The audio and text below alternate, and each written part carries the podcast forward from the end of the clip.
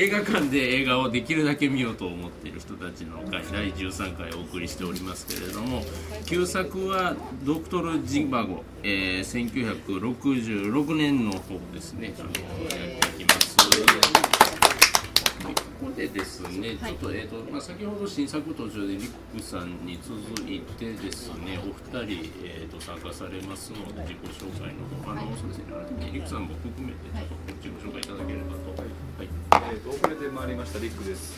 えっ、と、一つ、えー以前喋ったことで訂正がありまして、あの名刺ちゃんと聞き返してる。名刺の話なんですけどね、あのビジネスカードがなんかあれはあれは日本ゆ日本のやつでどうこうみたいなことをずっと偉そうに言ってたんですけど、あのビジネスカードっていうかまあああれ自体はあのヨーロッパとかまあ要は西洋のものなんです。その不在の時に入れたりとか自分のまあ宣伝というか。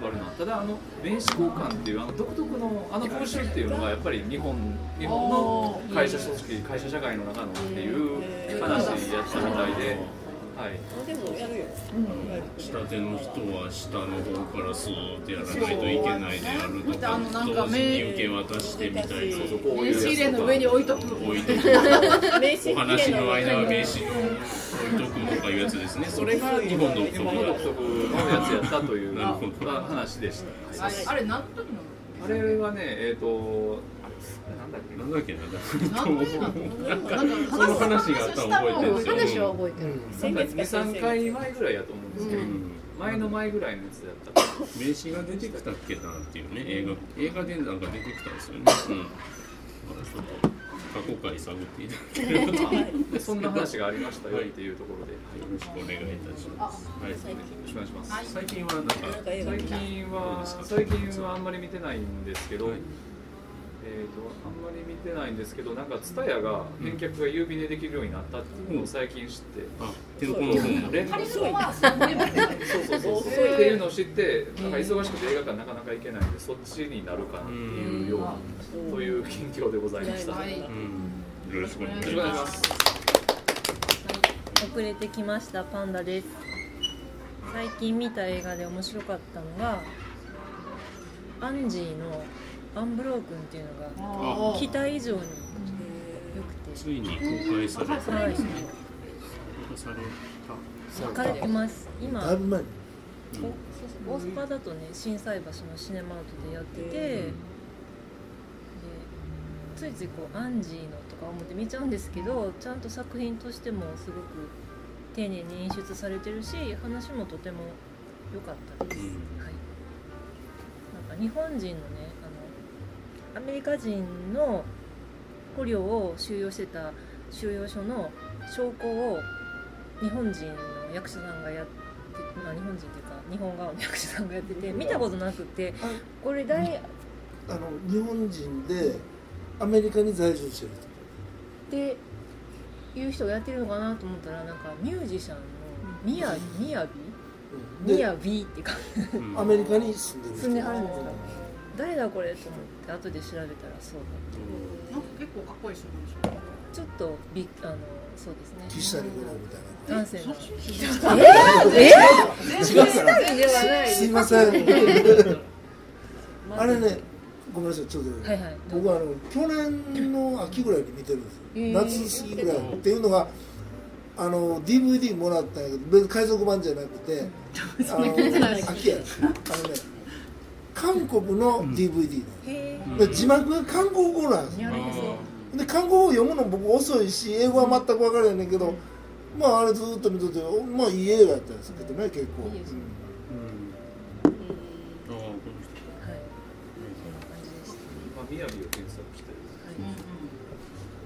こういうシュッとした。ああそうなんや。私なんかこうドラマとか聞いたらもっとなんかワイルドな感じの人なんかな。あ記載頃じゃない。じなんか軍語かぶってこの話こう病的に出てきたキスの頃そう。そう渡辺郷長そうそうそうねやってる行かれたやつ見たい日本の右翼からだい。ぶ叩かれたらしい不屈の男っていう放題ついてるしね。へ上に。ー実話が元にどこが反日全く分から。ないだから。でちょっと日本軍が捕虜を虐待したいことでそれだけのことそう。いうことですね、よろしくお願いしますよろしくお願いいたしますナオミンです遅れてきました最近見た映画はアートビレッジセンターであの夏季工場を見ました、うんそうちょっと長くて。いや面白かったんですけどやっぱりなんかドキュメンタリーのなんていうの私あれ関節映画って見るの初めてだったんですけどなんかその牡蠣が養殖の牡蠣が盛り上がってくるとかその引き上げるとことかがえここんなんっていうような迫力とかってそう。えなんでなんで？そうなんかそういうのがえすげえみたいな感じだったんですけどいやもちろんなんかそのえ社会問題を盛り込んでみたいな感じなんでしょうけど、まあ、その現場をこうやっぱり淡々と記録してるっていうのが面白くはありつつやっぱり結構2時間半ぐらいあるのかな。しんどかったですね長くて。まあでもねリリアン行ってたんですよあ相田さんのその鍵公あのその映画の公開記念本も出したのであ、ええそれのなんかトークみたいなあなるほどなるほど。猫がどうのみたいなそうですね、ちょっとしんどい、しんどかったですけど、まあちょっと記憶には残るなっていう感じの映画ではありました。まあそれぐらいですね、あんまり見てないです。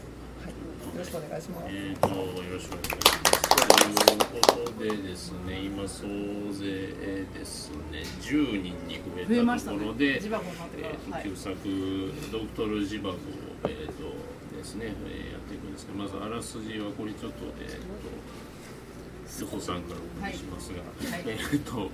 ロシアの文豪ボリス・パステルナークの同名小説を映画化した長編大作、えー、と3時間20分の長編。はい。で、えー、と時はロシア革命前後の動乱期、えー純真な心を持つ詩人でもある医者ジバゴを主人公にラーラとトーニャという2人の女性の愛を通して波乱に満ちた生涯を描いていく人生の軌跡を多彩な登場人物を交えながら時代のうねりとともに描く壮大な一大女児誌エンジャールによる美しいラーラの手紙も忘れがたい。なし。バラがいい。か。はい。ということで、はいこれは、えっと、推薦者がロンちゃんでございます。ので、はい。推薦コメント。はい。あと思います。ー長映画私長映画ってよく言うんですけど、はい長映画ってというジャンル。なんていうかはい。見終わった後に大体すごいこう「えー、もう見た!」みたいな感じになるのが普通だと思うんですよ例えば同じあの監督の、まあ、アラビアン・ロレンスとかうん昔だから10回とかさベンハーとか、まあ、最近やったらあれなんだっけセデック・バレットとかなんかほら長い映画ってこう見終わった後にすごくなんか充実感と達成感があるんですけどこれジバゴに関してはなんていうかねメロドラマや。みたいなこのさロシア革命とかすごいものは下敷きにあって、いやそこも雄大やしあれ全部人 CG なしかよとか思ったり思うのはすごく感動するんだけどもう3時間超えを見終わったとしてもただただえー、みたいな。それがなんか私としてはすごく面白くて。一番は好きなんです。で今回私も頑張ってじ原作をロシア語では読めないですけど江川先生のを買ったんですけども月刊の途中までしか読めなくて人いっぱい出てくるしいっぱいで本当大変やったんですけどでもなんていうんかな。このジバゴはオマー・シャリフっていうそのアラブ系の人に白系の所持を指したり、なんていうかもうなんなんでみたいな。そうだデビッド・リン大巨匠がなんえー、みたいな。そうそうそう。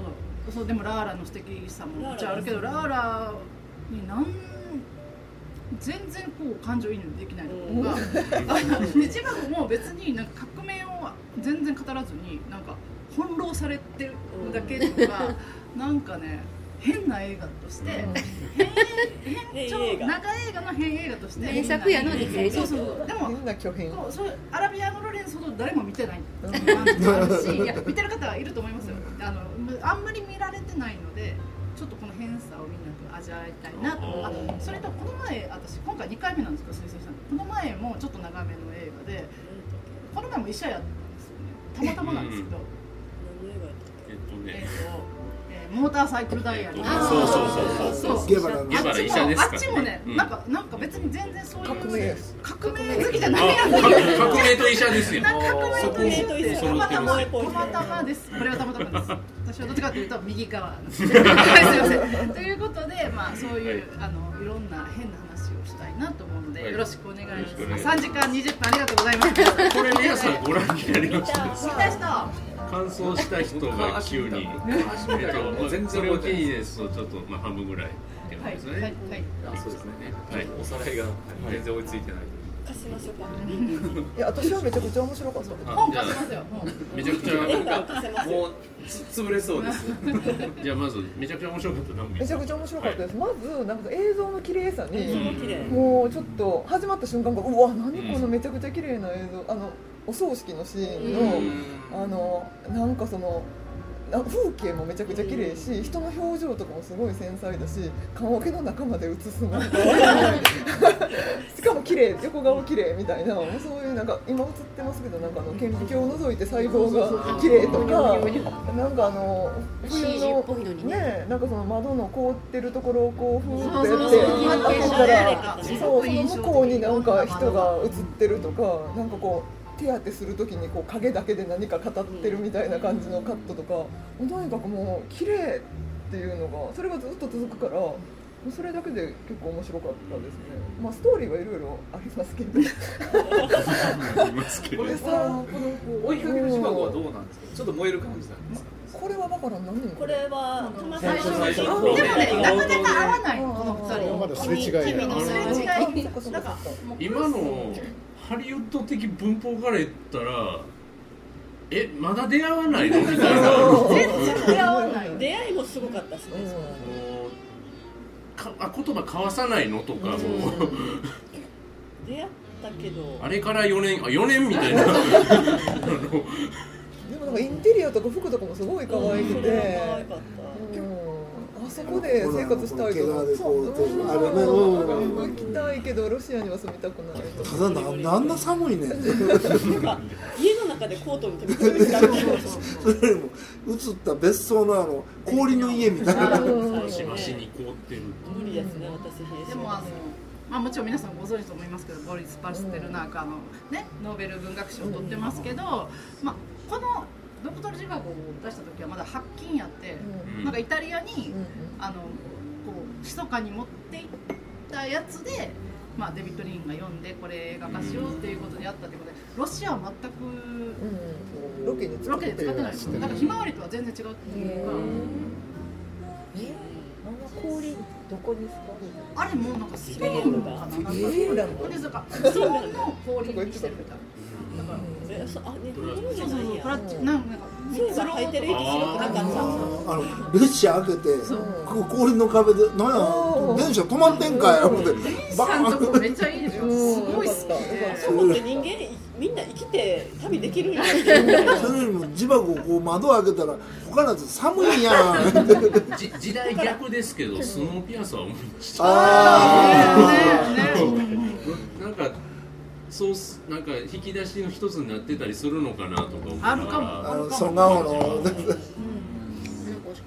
可愛いね私あのラーララが若い時の彼女の気持ちが全然わからないわからいない。か恋人いるのになぜおっさんとみたいな。もおかんの男とそうそうそう。おかんの気持ちもわからんけどね。おかんどこ行ったんやろおかんどこ行ってんのあれ。おかんなんであんな肌綺麗だよあそう私、そう。ん、こもよかった。おかんもまだ若いでもおかんもさ分かってさ自殺したんよ自殺未遂やね。あの後どうなったんでしょうね。だからね、分からないのが、おかんの行方と、あのラーラとこの人の間に生まれた母ちゃん、母はちゃんの行方は、母ちゃんはどこに行ったの そうか知らんそう。そうのかと思って、母ちゃんは誰も探してあげないのか知らんみたいな。ああれは自殺未遂やえ？そう三井だからあのなんかスミスしたところにいやだからジバゴがあそうか初めて行って出会うんですよ。あそうか俺ちょっと勘違いするでもなんかどちらかというと娘を差し出しますみたいな感じだったそうそこもあるよね。ねでもそしてあのあのクマロフスキーもなんか君にあげるよとかって言ったり自爆に言ったりするみたいなコマロフスキーのあのなんかだなんていうのあの悪役感がすごい良かったでもね最後いい人やったよ。いい人まあ子供の手は話したけど。だって悪いやつではないってあのお医者さんもそうですね。だから結局何に重きを置くかっていう。だから結局ラーラのことは大好きやってねあの人。だからなんとか助けてあげたいのに。みんながラーラ好きすぎそう。るそう。どこにそんなにだってラーラモテ女やそうだってさ弟も最後できてたし。うんおお兄さん。お兄さん。あそうかお兄さんも好きになる。お兄さんこれちゃあこれちゃい彼そう女への同情は結局あのあ愛へ変わっていったそうそうお兄さん良かったですよね。なんか常にモノローグで最後だけセリフが出たけどそれ以外は全部そグれを言われるその人の娘であると言われているトーニャの心境ってどうなのかなトーニャはあんまり可愛くない肥料は受け継いでない。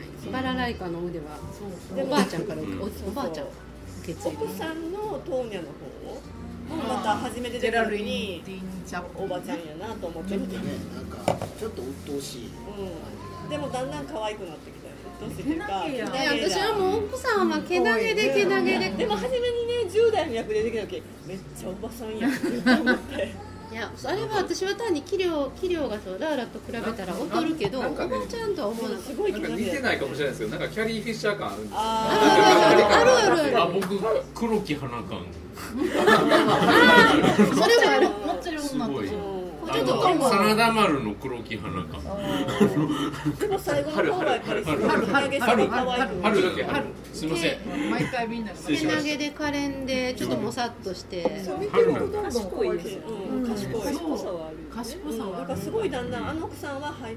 えこれあかんこいつで勝たれへんわと思ってラーラには勝てない人を選んでんなと思うんだけどだんだんあの人は綺麗に。ううん。そう。そう可愛くなってくるんですよね、そラーラもさ最初はなんか大学に行くのに勉強ししてたりしてたよね、うん。一緒に目指してた。金があって。一緒に目指してたの。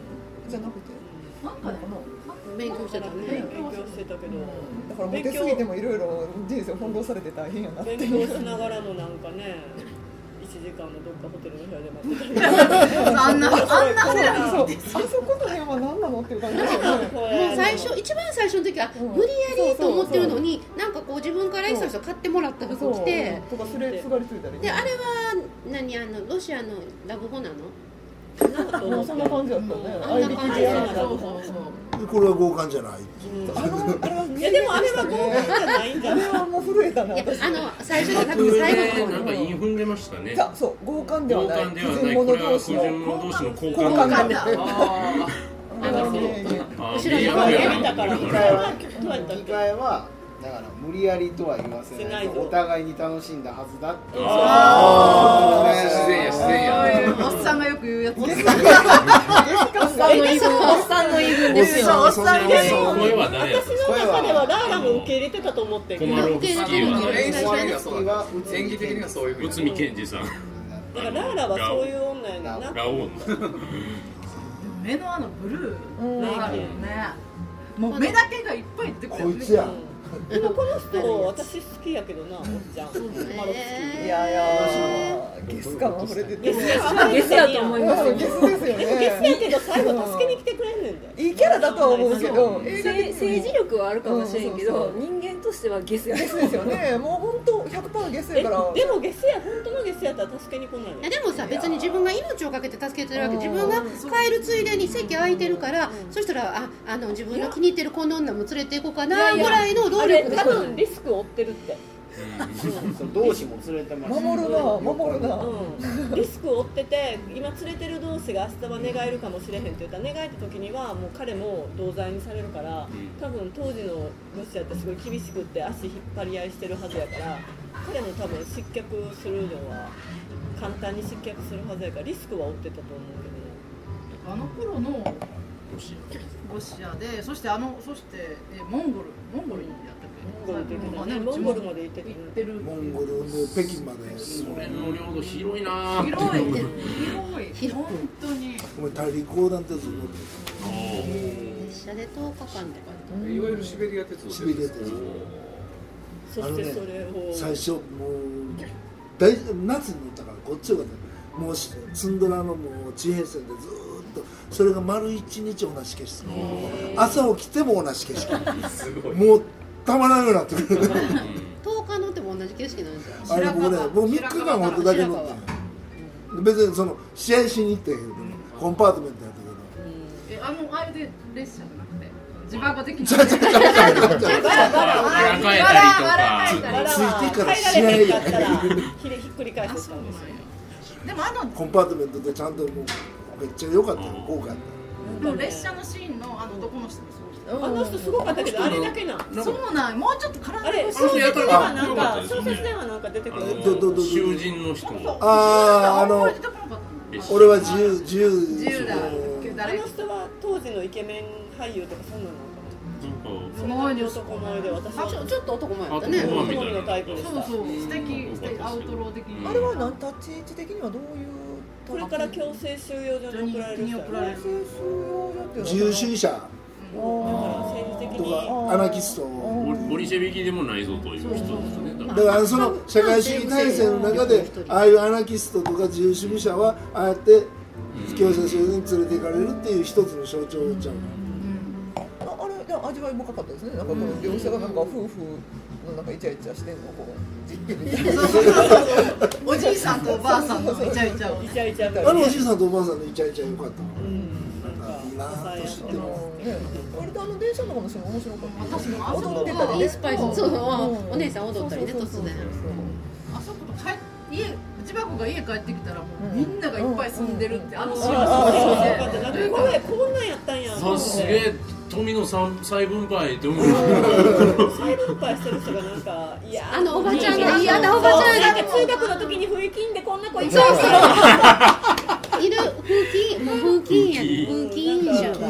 なんか学がないけど。住宅委員長。なんか近所のおばさんとかでもねそうなんかゴミの出し方とかをすごい言うタイプ。一番嫌な近所のおばちゃんがなるんですよ。そうそうこの時間出したらあかんでしょって。そうそう。いうエレベーターで持っとったら。持ってくる。中まで開けて持ってくる感じそうそうの。ゴミそれぐらいのいやらしさやった。アメリカ側の視点なんですかねその共産主義があいやうんっ只中。でもねうん共産主義やるやつはこんなんやろみたいな感じの価値観が。でもあんなふうに貴族やった人もそうやって。なん。か貴族やった人に対するあるある意味復讐もあるん。かもしれない、うん。ここでやったら何十世帯してますそうちょっと話するけどあのあの本妻さん。がなあの馬乗ってトーニャ馬乗ってラーラに会いに行くやん。バカバカバカラってでそれをベランダからこうえ有利が有利有利が会いに行くやん。かでベランダからこう見てるこうあの気持ちって全どうやったの部知っててんもんねあの人。すごいやっぱりけなげでいい女よ。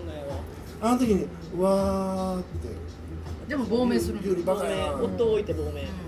頭いいんやんだから。っていうかもう夫待ってる余裕余裕がなかったの。もうお父さんこと子供もいてうん子供も2人いてやからラーラもお腹の子供をまとう自分のでその時にでも夫の形見のあのあれをバラライカバラライカをラーラのところに預けていくっていうのはまた泣ける。そう泣ける話でもレンガの後ろに鍵隠すなよ。わかりやすい。めっちゃわかりやすい。でもあの何やったっけ？あ牛乳箱に入れる。ラーララーラの夫名前出てこない。あの元の。パーシャ。じゃあパーシャ。パーシャもラーラに会いに来ようとして捕まって死んじゃうのでそうその後なんだっけ？名前ストレイニコフ。えよく覚えてる。すごい。素晴らしい。読んでるから読んでる赤い赤いね。ストレイニコフの処刑シーンとかちょっとぐらい出してもよかったんじゃんあの人だって全然出てこなかったよねあの後。顔出さないあの人最後殺される全部セリフで言われるだけでうん。あの有利にあったとこ切り全然出てきてないでしょ。やっぱこれ全部映画化しようと思ったら6時間とかかかるから切るとこ切らないもうあの2人に焦点を当ててる。まあまあメロドラマに。メロドラマにメロドラマにも説得力あんまりないんですそう。よねただの要は要はただのフリードラマそうそう。だから結局顔で男を釣った感じラーラは結局さそうやんな。顔で。だって美人以外何にも。そうなのよ。なんかいいとこ。ないいいとこない。いやラーラに特別な魅力がこれはだからあれですよ。このこの女優さんに演技力があれば、おそらくみんな納得したんだと思うんですけど。大好きだこの人。でもこの人アカデミー賞なんか主演賞なんか持って。これこれじゃ前その前のダーリングで撮ってます、アカデミー美人一賞番絶頂絶頂期の時に撮って名ます前が名前もね顔だけで。もジュリー・クリスティジュリー・クリスティ綺麗まあ綺麗けどすごい綺麗っていうかめっちゃ綺麗なんていう女優さんか僕名前わからない。カトリーヌ・ドヌーブ。そうそう。あのクリスティは今でほもら全然ルの雨がそうそう。すごい思い出して幸せはパリだから振られてた感じですよねなんかこうやっぱり上流階級だからコてマロフスキーのお互いに楽しんだそうそうそうとかいうのは正しかったまあそうなんやろうなとそうなんか全然純愛ドラマとしては見れない。見れないラーラがこんなんやそうですね。いや流されすぎ恋人いなかったらいいけど恋人いて。でも18歳でしょ？社内んちゃう？そうやな17で26の男もうね金持ちのさ母親の恋人と付き合い。さんはいない設定だからそうでもね好きなあ自分がそういうことになってしまった男にこの人と結婚したいのって連れて行くそうそうそこだからずる賢い女なんちゃう美人なんか今の話今のこのララーラとその下りだけ聞いてたら本当にあの昔の大英映画とか、ね、朝から安想的な世界ですよね。そうねでもなんかあの後のちょっとさ男になびいてしまう感じはそれこそなんか強姦されたとか性的こう虐待を受けた人のこう揺り戻し行動としては納得いく部分もあってそれを正当化するために自分の中でこう寄り添ってしまうみたいな。でもその自分を交換した男にこの人と結婚したいのなんとかしてっていくだからそれはそのどうなんかな。どうなんやろ。でもなんかそのそうやな。そのその辺辺順序逆じゃん。あ一回関係を持って紹介してでまた次もう一回で交換じゃないあそうやったっけ？そうだっけ？いやいやいやいや。その前からなんか合いびき部屋みたいなとこ行ってた。あなんか行ってたしあなた好みよみたいなこと言ってたあなたのかっこいたドレスよってそうそうでその時はだからまだ関係してなかったそっかそっか。赤い結婚したいのって言ってから3度目やったコマロフスキーが燃えたんかそれで燃えが始まってしまったんだと思うんですけど。赤い服の時は帰らないでくれ。あーあそこがまた萌えポイントやね。だから帰帰るなら帰れよって言ってあそ言っことまで言ったきながら帰らんといてくれとかそこがちょっとうまいところやちょっと可愛い。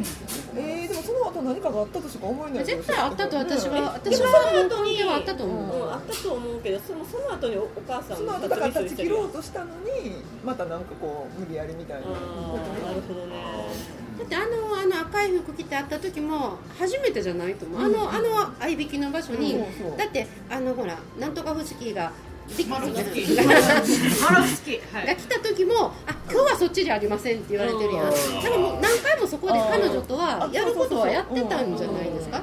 まあ不純な女やって言ってますからね、マロスそうそう。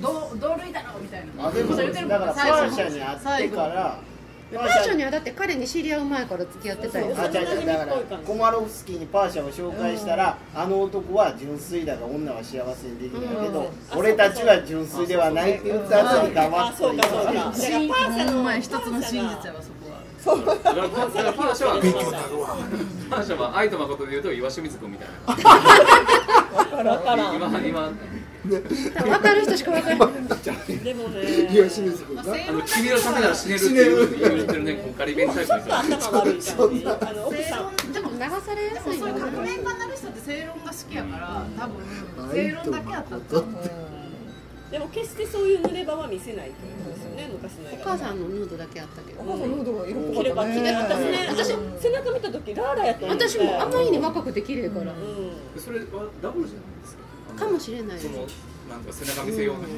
あちょっとじゃあ若い人使いすぎでもまあお母さんあんな綺麗かったら別れんでいいでもねでも18歳が良かったんかな。そうそうそう。ラーラあがこれは18がいいよねそもそもね。最悪やなでもブサイクな18と美人な40やったら美人などっちもどっちもいやいや世の中の男の人はどうなんですかブサイクな18がいいっていう世の中さんいやいや世の中にしないで。よいやだからもう40過ぎたら女じゃないと思われてる。世の中今何人123ちょうど半分。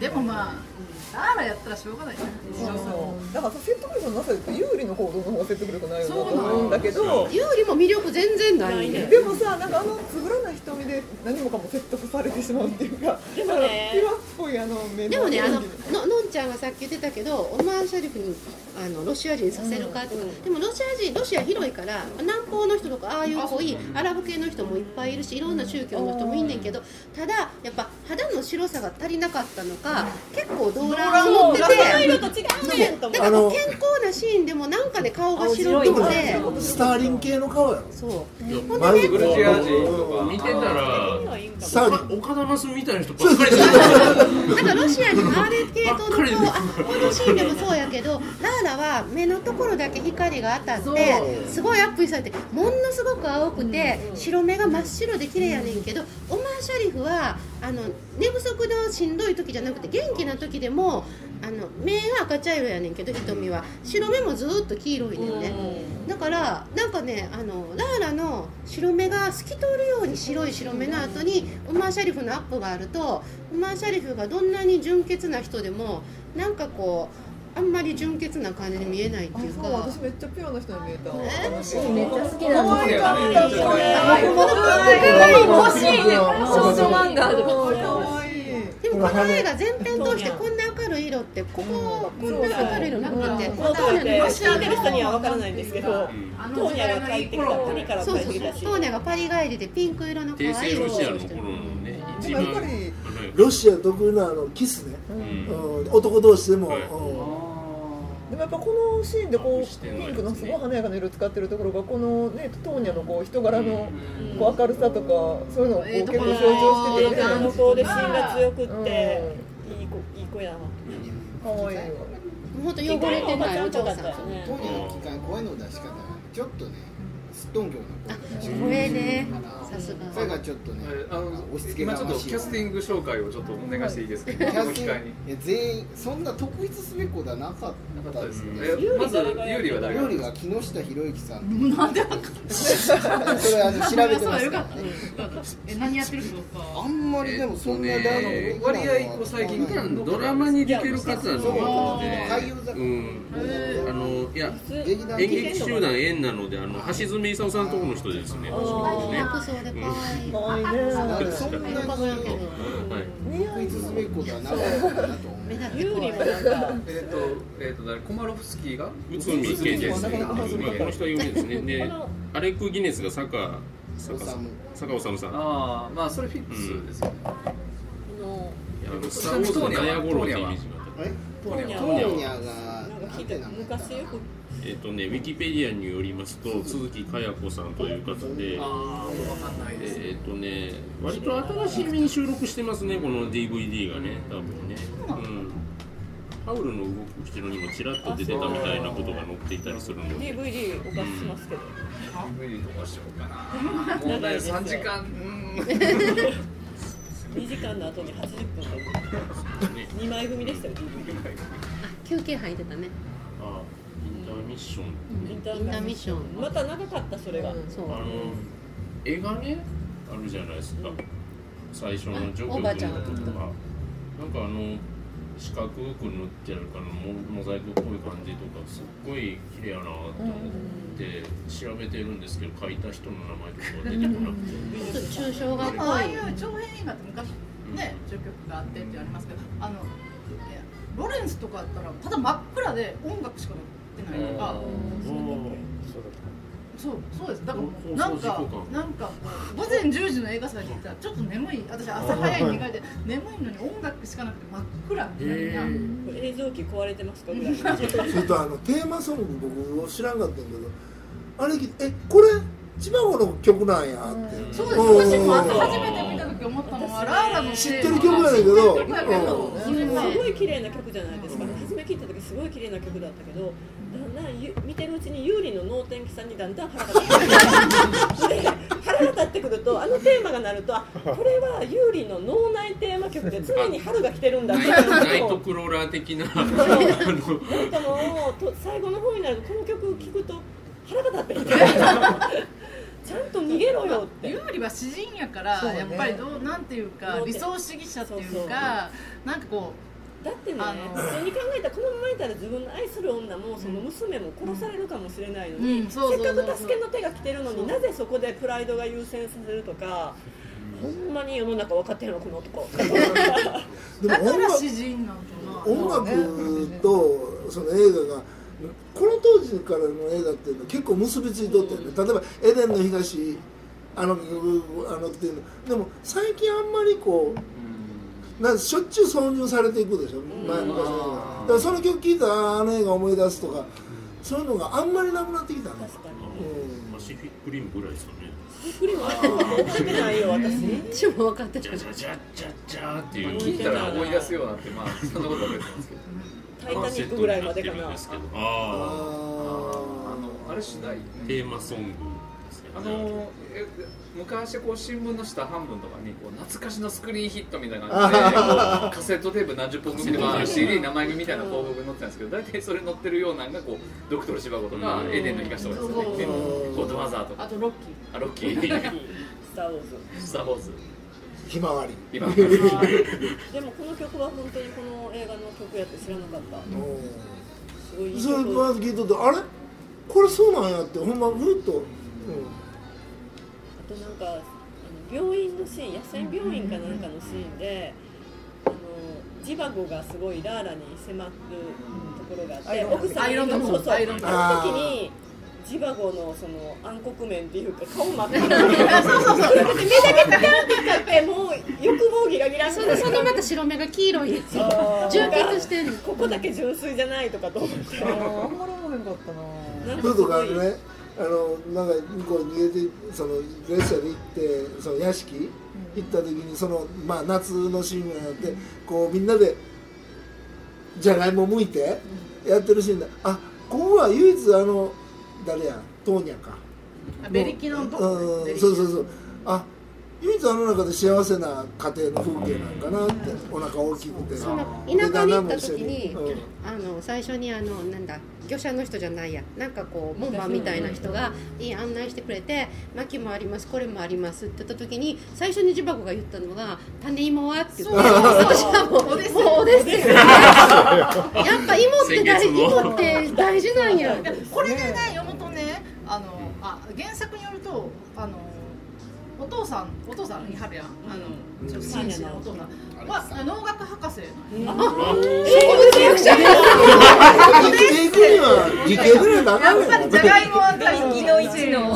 人生にじゃがいもはまずじゃがいもを作らないといけない。私もどっかに行ったら。女に会いにぐらい馬で行かんなあかん馬で耕してそうそうと馬部活に女に会いに行ってそうはね。奥さんお腹大きい時が一番そう。男かあれはひどいね。そうあれはひどい。で女に会いに行って誘拐される。でなんかジバゴが捕まった時になんかこうあ自分はなんかこう妻と子供が待ってるんだって言った時に町に愛人もなって言われて すごいなんかすごい嫌嫌な言い方をされたけどその通りやなと思って 奥さん子供いて身重の奥さんがいて町に愛人がいるだけの男やんようはと思って。もう一つ分からへんかったのがジバゴが戦争から帰る時にいきなり子供にビンタされる意味が分からへんか。ったビンタよくしてたね。いろんなところでビンタしてたよね怖かったのビンタのシーンが。多かった知らん知らんおっちゃん来て怖いってなってペンやっただからさ出会いのシーンでキスするみたいな感じで憎しみ合ったらビンタするみたいな。あったねビンタ。そうなんですよ。女叩くラーラをねビンってパン結構そうやったやってたやってた。あれ私も不思議だなと思って。ブルの寄せしないよね普通。でもこれねうん。あのラーラね。もしもジバゴに会わなかったら腐れ縁でずっとコマロフスキーとなんだかんだと似た者同士みたいな感じで何十年最後まで付き合ってたかもみたいなそうそうそう。でこう別れて別の男となんかなりつつまた戻りとかでその革命とかいろんなことがなければこの2人はずっとダラダラ腐れ縁で行ってたようなっていうかラーラはなんでうちに行ったんやろ。ああクリスマスああう手が手打たれて別れたかったんじゃんんだっていやだ生きてる限りまた誘われたら行ってしまうよはよんなんやから。お前を始末するって。すごいね。すごいね。でもちょっとご都合主義はすごいよね。あそうこれ綺麗なお母さん。このシーンもすごい良かったそう。確かにこの時代やったら背中は長別のね長回しがすごい綺麗綺麗。だったでも本当綺麗な背中。うん、なんかあのろうそくでちょっとこうラーラのシーンがほっと浮かんで、でこうなんかあそう暗闇からどんだけ広い家やねんって感シじーンとかもすごい綺麗で。自殺未遂やとえ自殺未遂やん。俺はなん。自か殺未遂って言ってた男が悪い薬を飲むそう美薬がなん。か盛りそうそうすぎてそう美薬を盛りすぎて俺はそう思ったよそれなってそこで必死でなん。か助けようとするあたりあやってもうたって言うて美薬飲ましすぎたと思った違う。うん。似合う自殺似合うけど。でもお母さんなんで自殺する必要あるえ娘がああそう分かった。そうでもなんかお母さんの方でも謎やね。でお母さんどこ行った？その後また。これ以来また自殺したんちゃう？病院でそのまま。かまあ、だからあれですよ。結局みんな不なんていうんですか。感感情というかやっぱ不合理な行動を取るんですよ、うん、全然理屈で割り切れないんですよ、なるほど。それが人間だと。ようあるわパリに亡命した人ぐらいかな。幸せになれたんかなでも。分かれへんだって財産もほとんどもう亡くなってからの亡命でしょ、まあ、どう親なんやろね。戚とかが親戚とか結構いたらか。ヨーロッパものともとパリにない留学してたし知り合いもいるん。じゃない知り合いはいるやろうけど子供二人連れてるし多分いやトーニャきっと。はほいほいお金持ちと再婚したりはしないいやーさ賢いからするかもしれへん。けま、しばらくは待ってそうよいや。学校とか作ってるかもねパリとかで。そういうことしそう私やっぱりあの野戦病院でなんか看護婦として出会うとかそれちょっと。ていうかラーラにやってそれ看護婦感ないもんラーラがそれすると思われへんでもまああれはなんか旦那のがどこにかわかんないから蘇生地の方にどんどん行てくかラーラが探しに行く探しに行くっていうのもなんかちょっとい一人しかも看護婦一人って。そうそうそう。あれもう犯されるやろみたいなね。そうそう今やったらこのミニスカの看護師欲しいのトーニャのなんかおっぱい感が。そう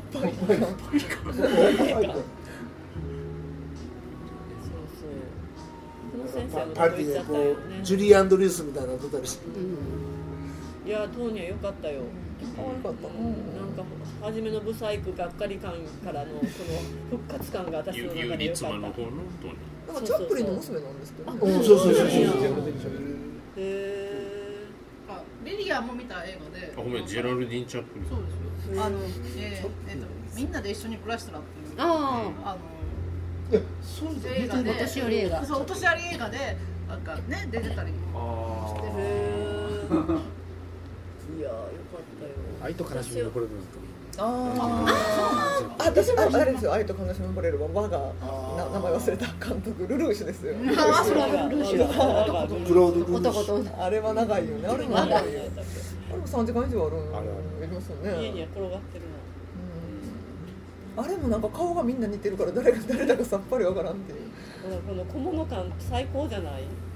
ちょっと愛こういうのが人好きなの？愛人がいやこの映画の中すごい人やから。えっとなえロロロッドスタイガー。な何？としたらもちろんすロッドスタイガー。ロッドスタイガー。は誰？ものすごい人やからコマロフスキー役の人はえーだって存在感あるもん。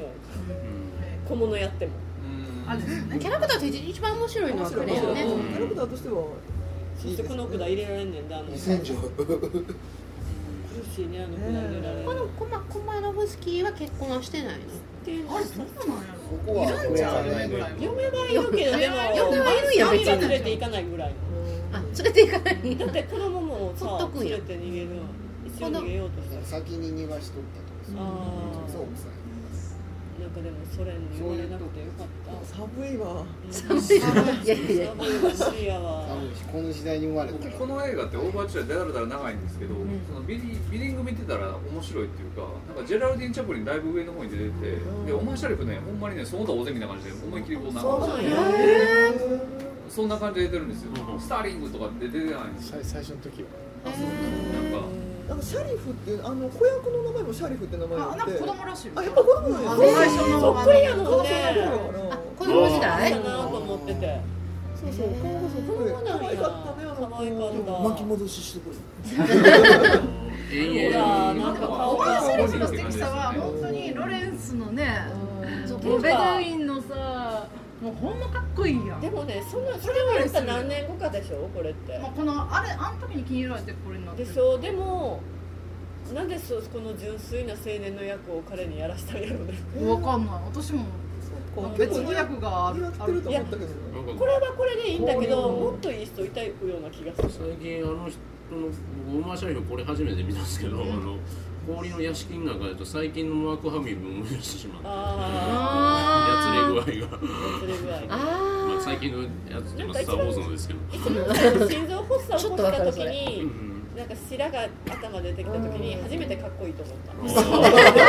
あロマンスグレーでかっこいいと思ったちょちょっと目が血走ってロレンスはかっこいいと思うけどこの映画では全然感情移入もなくってとときめきもなく。馬よりラクダの方があの最後の馬より楽発作で倒れたシーンみんなかけるの早すぎませんか？ちょっとタイミングが。私あれってなんか身ぐるみ剥ぐために。ああそういうこと。あれはほんまにラーラやったんかな？違うと思う。あれいやは違うと思う。ね。見た人かなやっぱり。うん。そうあの女の人も後ろで騒ぎになってね全く 振り返らず。えなんか配給間に合わへんそう。でもだからみんな物不足で大変やから倒れた人から何か取るのかなぐらいの勢いの集まり具合やった。あババッと人が集まった時そろねそろそろそろんって言ってましたもんねああいう死に方させるっていうのもね、うんなかなかね私はお兄ちゃんが好きやなお姉ちゃんかっこいいねでも医者はこの前も私あの言いましたけどモーターサイクル大会の時も、医者は本当に引っ張くれないっていうか、うんなんかもうすごく汎用性がありすぎて、ええとこにもういつももうなんか使われるなって思ったんですよ、でも医者やったせいでさらわれて。そうそう。だからそうなんだけどいでもそれが医者なんですよ。え殺されない？最後も病院に勤めるんやったっけ？そうそう。最後もあお兄ちゃんねお兄ちゃんがお兄ちゃん出勤しようとしたところね兄貴に仕事をもらってんのに途中で降りたわけですよね。初日に。それぐらいラーラが魅力的っていうねそうラーラの女子力。あの人はだから常にそうだよね。なんか理性的っていうよりもなんかフラフラ。その場のそう流されてフラフラっと。無責任じゃ無責任なめちゃくちゃ無責任だよ。っていうルックスじゃないねんなおばあちゃんえは有利そうなん有利なブラボーもっと繊細な感じ？うの人役者さんがやったらもっと感情移入できたかも。なんん、かもうちょっとレッドメインみたいなそうそうそうそうそう。いう。レッドメインちょっと頼りなさすぎるかな。それぐらいのベイ衣装。ベイ衣装ベイぐらい。ショーやったらちょっと頼りないかな。シベリアの寒さで死にそうあそう衣装はオ最高マーショリフだから大好きやわ私なんかでもみんな憎めなかったけうんど最終的にすごい面白かったこのメロドラマでしょ？メロドラマなんか長時間見たのに何の最後のダムの下りがねもうなんか人情ものっていう感じでこゃん じゃんみたいな。んなか山田洋次的な感じ最後の山田洋時間 てかお兄ちゃんいい人じゃんぐらいの勢いやっうんお兄ちゃんはまあまあいい人お兄ちゃんはいい人でしょ。お兄ちゃんはほんまなんか救世主的にいつでも現れるみたいな。彼のねピンチの一緒に育ったわけ現代版シャーロックのマイクロフトの人とか思い出しちゃいましたね。どすごい。守護天使的な。寒いのになんでこんなホルモン何にもついてないか。時多分これはむちゃくちゃ寒い。寒い のはね。寒いでもこれはすっごいセット作ってるっていう話ですあ雪は全部じゃあ偽全部物12月のモスクワおったことあったけどほんまに寒いよ。どれぐらい寒いんですか？マイナス顔20度。頭はげるぐらい寒い。それで あのねあのボルシボルシーこんなにね雪がないねんよ。そ意外と。凍ってるんが風吹いて雪パーッと飛るんですあうん雪パラパラ飛んでいくやん風ほんでであの雪積もってない。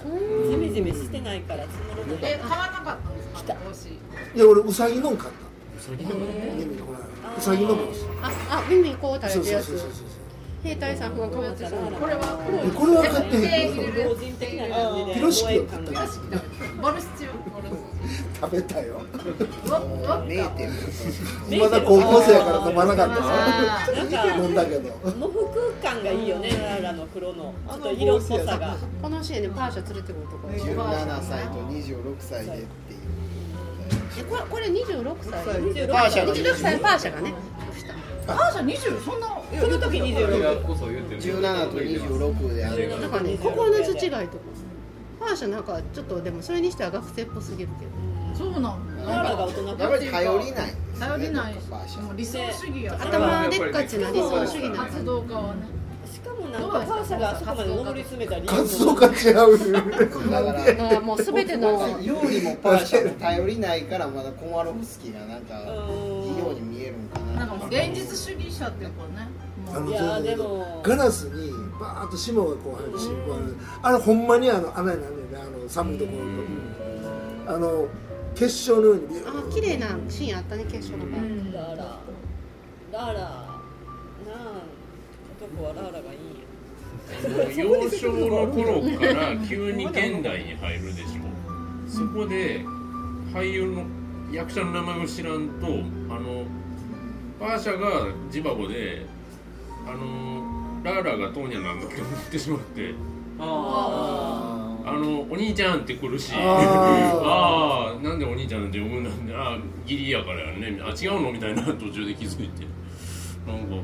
ああ最初のとこね、うん、そでも財産も全部管理してでどっか行ってまうやんか家族。困るっすうん。いやいやだからうん。うんあもともとものすごいええとこの子なんですよ千葉子は、だけどなんかお父さんが早く死んで、まあお母さんもどうなんですかお母さんも死んでるお母さんも葬式のその後も、ねまあ全部マロスケはもう全部その財産をもう財産ごと持ってもうやっぱやっぱ嫌なやつですね。嫌なやつ。嫌なやつ嫌なやつバラライカだけあげてバラライカバラないからねであのここは東園やから東にあるお家の人が彼を、まあ、あの養子にしたんですでも養子と娘って結婚できるのできるんちゃう？日本はできひんだってその戸籍とかないでしょ。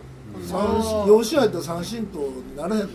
いやゆ日本できないですようん。国籍に入ったらできでないもまあ別に知り合いの子供引き取って何の届けするとかもそんなんなかったら関係ないんじゃない？引き取っただけで養子にはしてないんじゃない？ひょっとしてなんかそうなの？かドクトルだってほら名字そのままやし。って言ってましたねうん。このねロマンス小説でありながらタイトルがドクトルジバゴっていうこの硬い感じが私ドクターモローの島と区別してるいやなんかそれはどどうそれはいかがなもんかっていう。いや子供の時ドクターモローかドクターなんかドクターモローの島を見たことがあってドクトルジバゴもきっとそんな感じの映画だろうなと思ってて今回見て違いましたって思ってました。俺ドリトル先生思い出したでもドクトルっていうのがいいよね。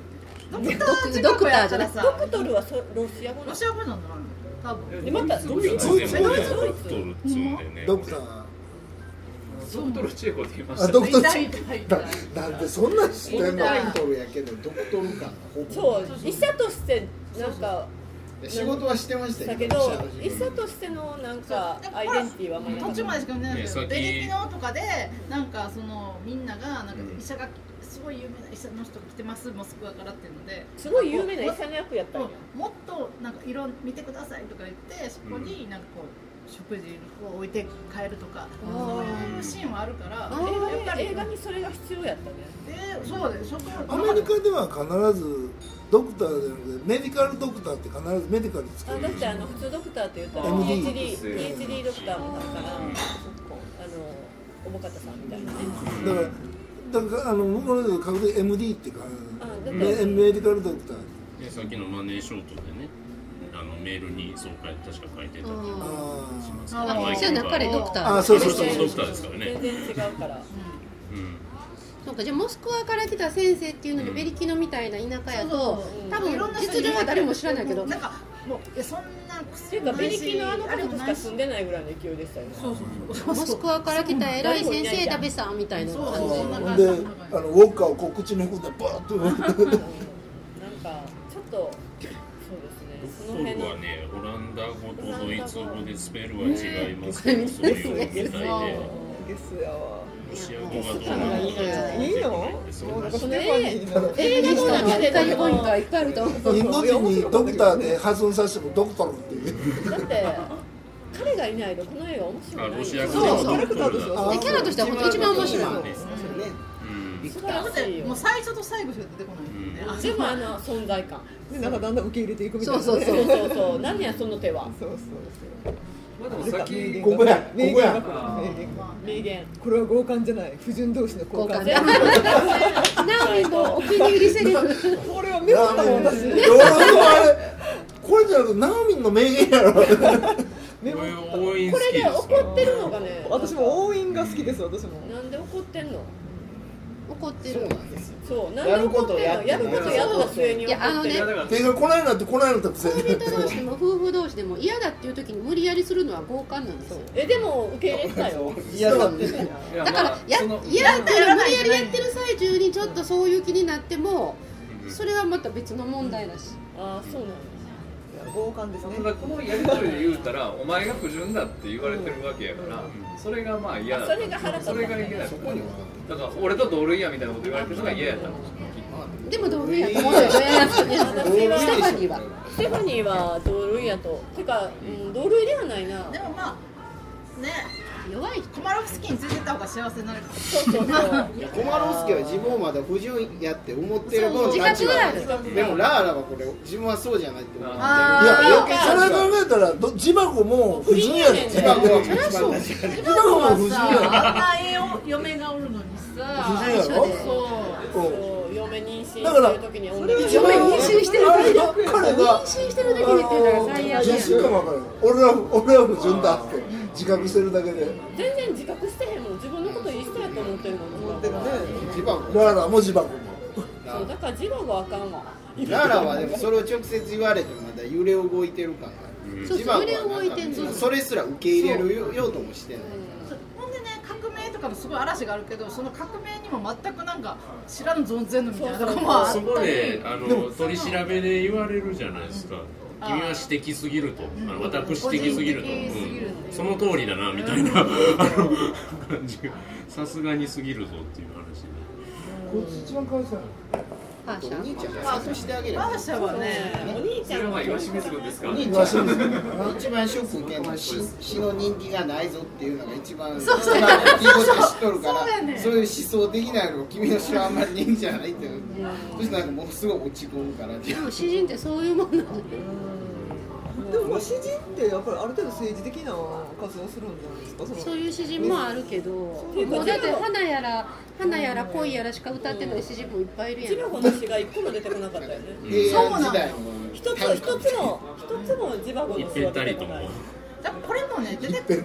出てきてここは出てくるんだけどでもほら日本語訳やしなんていうかだからロシアの良さは詩さっぱりわかんないんだろうねそうやねロシアの詩でもやっぱその時代性に合わせるとすごいなんかこうメッセージ性があるのかもしれないよね、だからすごいこのパステルナーク自体はすごいインテリアからいろんなロシアのあのあの作家とか詩詩人の話とかをどんどんこう引用していろいろ書いてるんやけど私全然知らないしわかんないですけどこれ亡命して書いてるぐらいやからそういう。いや亡命してないの。ずっとロシアにあいててあでもでもででもあれでしょなんかこうよそで出したんでしょこっそり。イタリアで出したけどでもそれはえっと話によるとパステルナークが持ち出しになってあのそういう同志のなんかこのこの作品を出したいっていう人がこっそりイタリアに持って行って出版してっていうことで大事ですこういう。これノーベル文学賞取ったけどあのもしこれをあのパステルナークが取りに行ったら